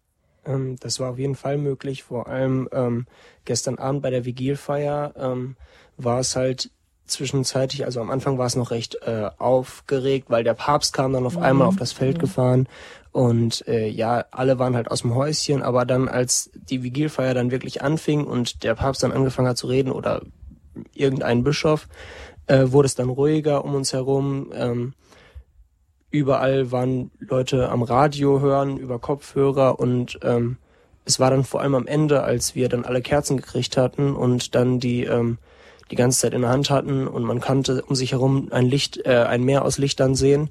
Da war es sehr ruhig und alle hörten zu und versuchten irgendwas mitzukriegen und man kam sehr gut äh, zur Ruhe und konnte zuhören. Mhm.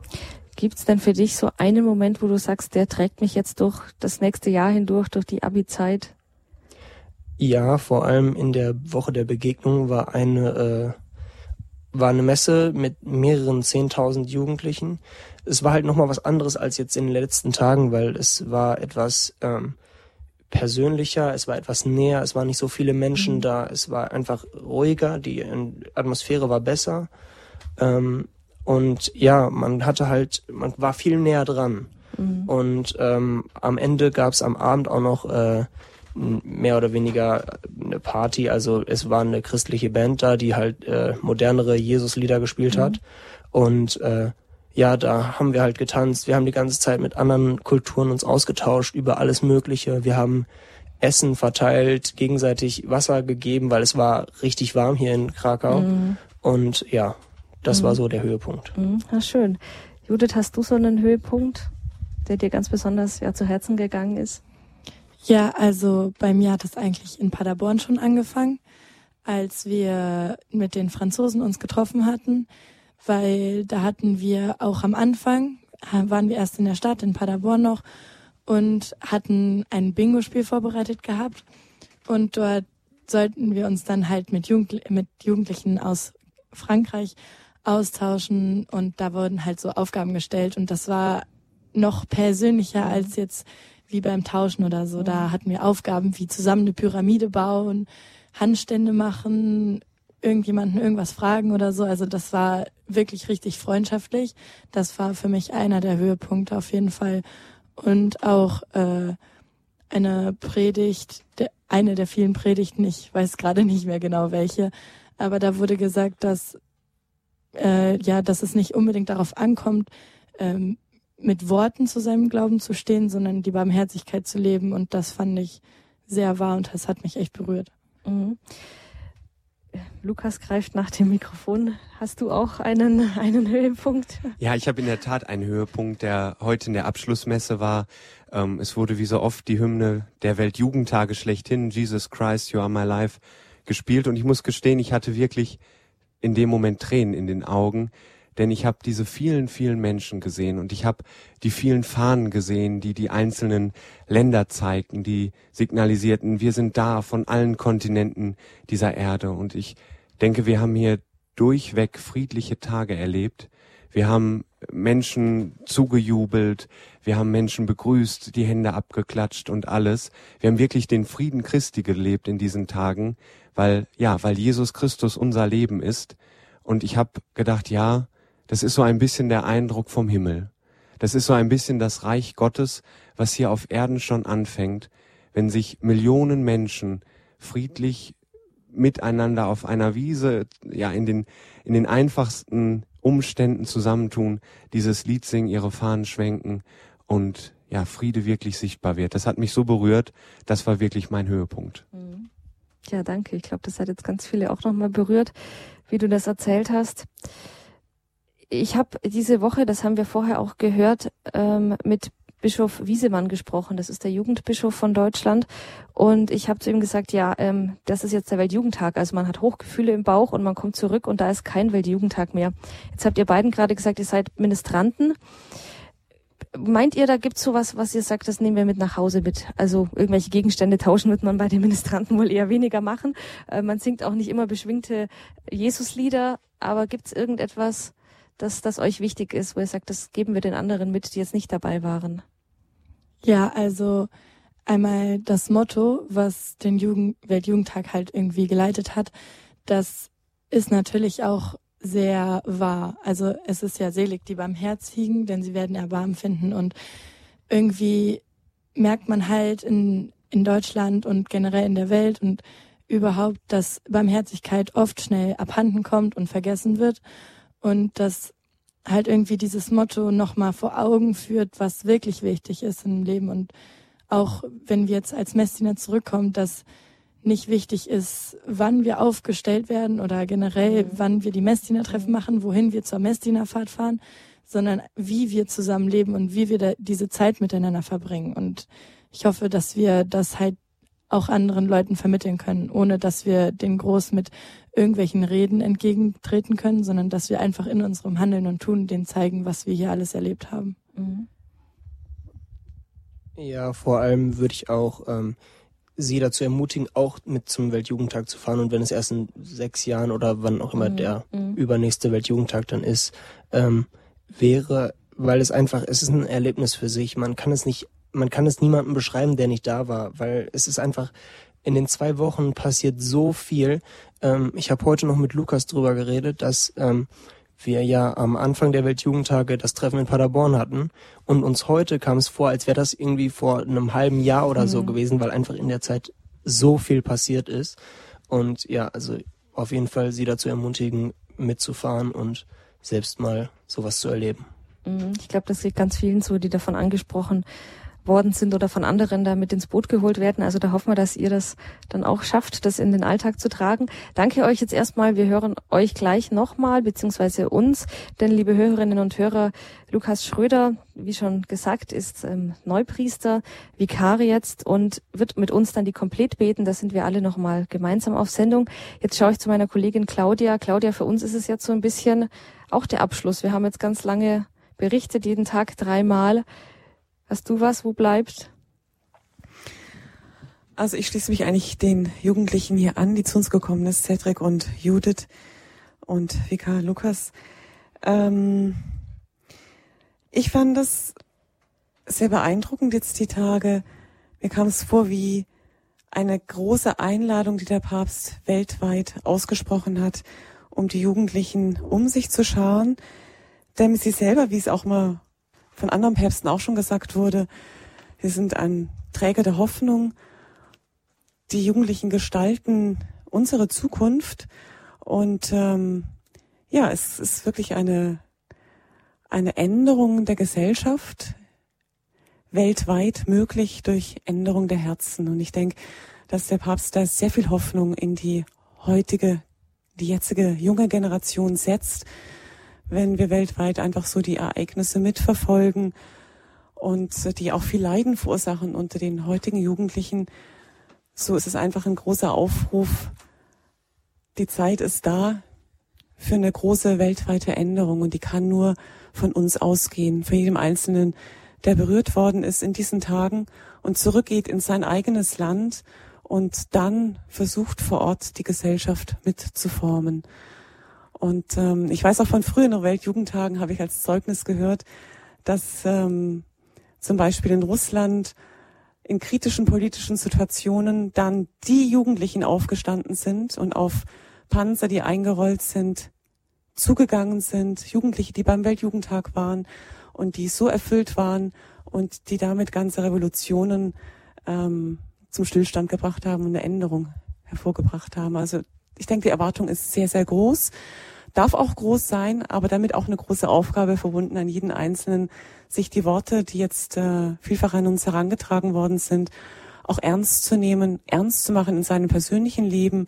Und da darf sich keiner von uns ausschließen. Mhm. Man hat es ja in Köln gesehen, das ist jetzt elf Jahre her. Da war danach so ein bisschen dieses, hm, was hat der Weltjugendtag jetzt eigentlich gebracht? Also es gab so scheinbar keinen großen Aufschwung. Die Kirchen waren nicht dann am nächsten Sonntag gespickt voll mit Jugendlichen, aber es gibt eine unter ganz vielen Bewegungen, die entstanden ist, Night Fever. Das hat sich wirklich dort ausgebreitet. Es war jetzt zum ersten Mal auch während dieses Weltjugendtags in Krakau ein Night Fever. Das ist was ganz Neues. Das hätte keiner vorher gewusst oder gedacht. Ach, wir starten dann nach dem Weltjugendtag da diese, diese eucharistische Anbetung. Das heißt, der Same ist gefallen und jetzt hoffen wir, dass er aufgeht. Und wir haben auch gemerkt hier, Claudia, wie wir von unseren Hörerinnen und Hörern einfach durchgetragen werden. Wir hatten ganz, ganz viele, die über Facebook und Twitter und Instagram dabei waren. Das war für uns ganz, ganz toll. Damit auch ein großes Dankeschön an Sie, liebe Hörerinnen und Hörer. Wir haben die Gebete wirklich richtig gehend gemerkt, Tag für Tag hier bei allen Anstrengungen auch, die, gebraucht, ja. genau, die diese Tage ausgemacht haben. Äh, wir haben gemerkt, Ihre Gebetsunterstützung und merken Sie auch weiterhin. Der Jugend Weltjugendtag ist für uns noch nicht zu Ende. Wir gehen noch weiter in die Nachwoche, aber damit die Tage in Krakau, der große Weltjugendtag, ist hiermit beendet. Das stimmt. Und ähm, ja, ich denke auch ein weiterer Auftrag für Sie, liebe Hörerinnen und Hörer, jetzt nicht aufhören zu beten, sondern einfach die Jugendlichen weiter mitzutragen in ihren Gebeten, dass jetzt das, was gesät worden ist, wie du Regina gesagt hast, auch weiterhin aufgehen kann mhm. im Alltag. Mhm. Ja, also wir hatten wirklich so manche Situationen, da haben wir uns gefragt, was machen wir jetzt genau? Also das Beste, also nach der Sakristei von neulich war ja. jetzt eigentlich heute das Gewitter, weil, liebe Hörerinnen und Hörer, wenn Sie auf Facebook oder sonst wo die Bilder gesehen haben, heute auf dem Feld äh, zur Abschlussmesse, es waren gefühlte, ich weiß es nicht, 35 Grad, 40 Grad, es war sehr heiß, hier wird genickt, ja, genau.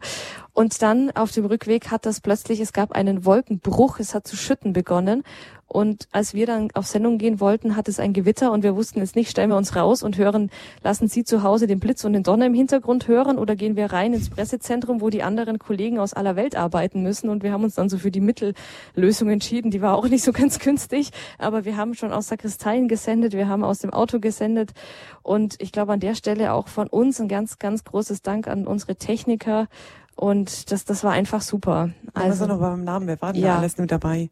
Fangen wir mal an mit dem, mit dem ganz neuen, frischen Florian Eisert, unser Praktikant, der heute Nacht auf der Pressetribüne ausgeharrt hat, damit Sie tolle Bilder kriegen und tolle Videos macht. Das war ganz stark.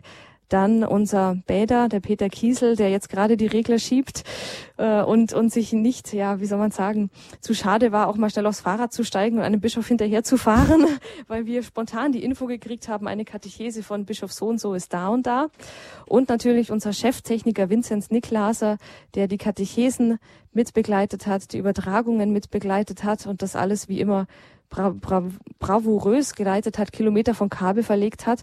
Ähm, jetzt haben wir gerade nur einen da, der jetzt stellvertretend für alle sprechen darf. Das ist der Peter Kiesel. Peter, wenn man die ganze Zeit Regler schiebt, kriegt man dann eigentlich noch mit, was passiert auf dem Weltjugendtag? Ja, man hat schließlich Kopfhörer an. ja. Also ein bisschen schon. Man muss Hirn dazu einschalten, aber das geht dann schon. Also gerade die Katechesen von Bischof Osterhese waren natürlich richtige Knaller, muss ich sagen, weil sowas habe ich doch noch nicht erlebt. In meinen ganzen Weltjugendtagen, dass Zugaberufe waren und Standing Ovations, also pff, die Niveau, das Niveau der Fragen hat, äh, hat von den Jugendlichen auch die Bischöfe überrascht. Sie haben, haben gesagt, also sie, wie Oster musste wirklich theologisch voll in die, in die Vollen greifen, sein Wissen, dass er auch dann die entsprechenden Antworten dafür geben kann. Also so waren alle sehr, sehr positiv überrascht darüber. Ja, also wirklich ganz, ganz tolle Eindrücke, wenn man mal hinter die Kulissen schaut an das, was jetzt die Fernsehsender nicht unbedingt berichten. Einzelne Begegnungen mit anderen Pilgern, auch mit Bischöfen, mit Jugendlichen. Da war wirklich einiges am Gange. Da ist der Heilige Geist durch Krakau gefegt. Das war sehr schön. Jetzt haben wir länger geredet, liebe Sabine, in München als eigentlich gedacht. Wir haben gesagt, wir machen nur ganz kurz ein, ein kleines Interview mit unseren drei Gästen hier, dem Cedric, der Judith und dem Lukas Schröder. Jetzt ist es doch länger geworden. Ich würde sagen, wir geben jetzt erstmal wieder ab nach München. Von euch wollen wir jetzt gleich ja. mal einen Ausblick haben auf die Verlängerung des Weltjugendtages. Ihr bleibt noch weiter in Polen und reist ja. dann weiter an die Ostseeküste. Wohin geht es? Was erwartet Ganz die Hörer? Ja, also wir sind weiterhin hier auf Sendung. Sie können weiterhin auch bei der Nachwoche mit dabei sein. Jetzt nicht mehr gar so häufig, dass wir uns melden, aber wir werden auf jeden Fall uns zwischendurch wieder mit kurzen Blitzlichtern melden. Morgen geht's erstmal alle gemeinsam noch nach Częstochow, wo wir dann zum Abschluss mit der österreichischen Gebetsgruppe, den Loretos, noch eine Abschlussmesse feiern. Dann teilen sich die Wege. Die Kurzfahrer vom Weltjugendtag Jugend 2000 fahren dann wieder Richtung Deutschland und die Langfahrer, das heißt, die sich für die Nachwoche noch entschieden haben zur geistigen Vertiefung, für all das, was wir jetzt empfangen haben, da nochmal das tiefer fallen zu lassen. Da gibt's jetzt dafür die Nachtage in der Nähe von Danzig in Władysławowo, das ist an der polnischen Ostseeküste, wo wir dann wieder in einer Schule einquartiert sein werden und dort dann Vertiefungstage, das heißt auch wieder Katechesen, Morgenlob, ähm, heilige Messe feiern, ein Barmherzigkeitsabend ist angedacht, ein Lobpreiskonzert. Auch sind wir in der Gemeinde dort ein bisschen mit dem Programm eingebunden. Es gibt aber auch einiges an freie Zeit, dass die Jugendlichen einfach mal bei Sport und Spiel einfach gemeinsam sich vergnügen können.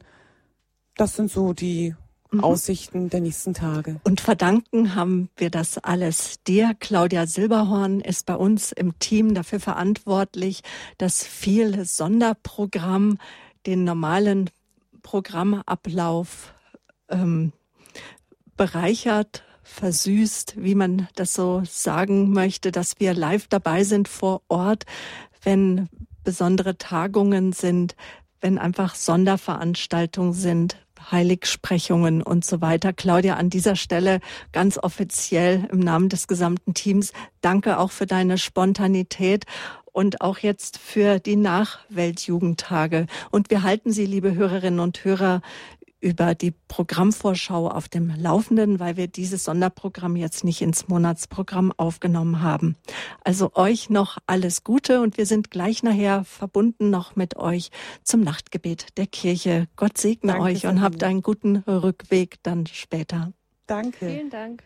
Ja, liebe Hörerinnen und Hörer, soweit die Höhepunkte vom Weltjugendtag. Zum Schluss unseres Standpunktes mit den Höhepunkten vom 31. Weltjugendtag in Krakau hören wir nochmal hinein in die Abschlussmesse heute Morgen auf dem Platz der Barmherzigkeit.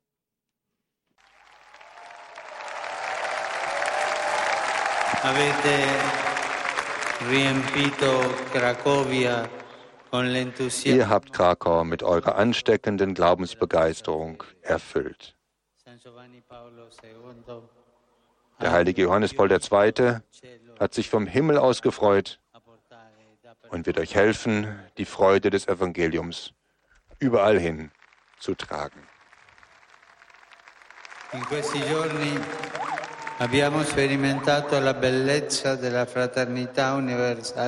in diesen Tagen haben wir die Schönheit der weltumspannenden Geschwisterlichkeit in Christus erfahren, der Mitte und Hoffnung unseres Lebens ist.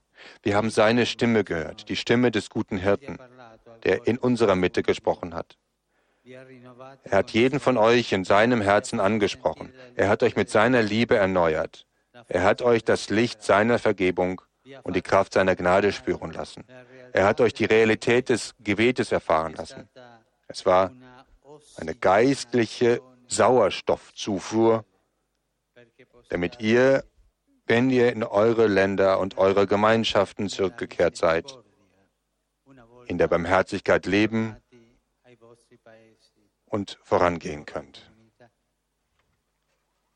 Qui accanto all'altare hier neben dem Altar steht das Bild der vom heiligen Johannes Paul im Heiligtum von Calvaria verehrten Jungfrau Maria. Sie, unsere Mutter, lehrt uns, in welcher Weise die hier in Polen gemachten Erfahrungen fruchtbar werden können. Sie rät uns zu handeln wie sie die erhaltenen Gaben nicht zu zerstreuen, sondern sie im Herzen zu bewahren, damit sie aufkeimt und Frucht trägt durch das Wirken des Heiligen Geistes.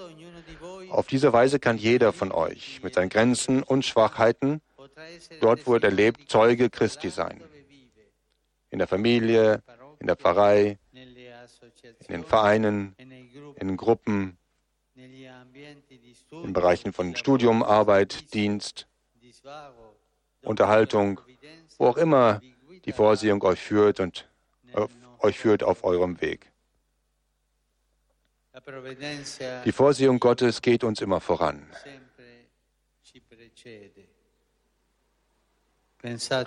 Denk nur, sie hat bereits entschieden, welches die nächste Etappe dieses großen, 1985 vom heiligen Johannes Paul II. begonnenen Pilgerreise sein wird.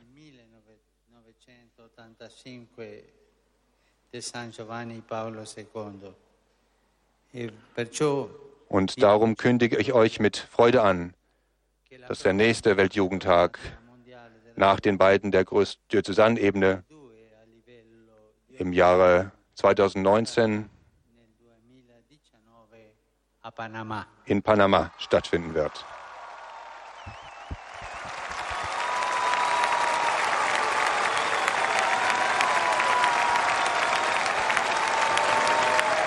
Panama wird 2009 Gastgeber des Weltjugendtages sein. Es folgt nun der Abschlusssegen des Papstes, der die Messfeier und damit auch den Weltjugendtag beendet. Sit nomen Domini benedictum. Ex hoc nunc et usque in seculum. Aiutorium nostrum in nomine Domini. Qui fecit celum et terram. Benedicat vos omnipotens Deus, Pater, et Filius, et Spiritus Sanctus. Amen. Für eine Woche im Sommer 2019 wird die Stadt am Panama-Kanal der Nabel der katholischen Welt sein. Zum Abschluss des Weltjugendtags in Krakau lud Papst Franziskus heute Morgen zum Folgetreffen in den Staat zwischen Atlantik und Pazifik ein. Zum dritten Mal wird damit ein lateinamerikanisches Land Gastgeber der Zusammenkunft, die als größte Massenveranstaltung der katholischen Kirche gilt. In Manila versammelten sich 1995 stolze vier Millionen junge Christen. Ganz Panama zählt 3,6 Millionen Einwohnern. Es wird eine organisatorische Herausforderung werden. Großes Ereignis in einem kleinen Land. Panama ist der bisher kleinste Staat, in dem dieses große Ereignis, das Fest der Freude stattfinden wird. Aber dafür ist es stark christlich geprägt mit rund 85 Prozent der Bevölkerung, die sich zum katholischen Glauben bekennen. Die nächsten Höhepunkte vom Weltjugendtag gibt es in drei Jahren aus Panama. Damit ist unsere Standpunktsendung für heute Abend zu Ende. Ich bedanke mich ganz herzlich für Ihre Aufmerksamkeit. Wenn Sie den Standpunkt noch einmal hören möchten, dann gehen Sie gerne auf unsere Homepage www.horeb.org oder laden sich die Sendung herunter aus dem Standpunktordner. Damit verabschiede ich mich für heute von Ihnen, Ihre Sabine Böhler.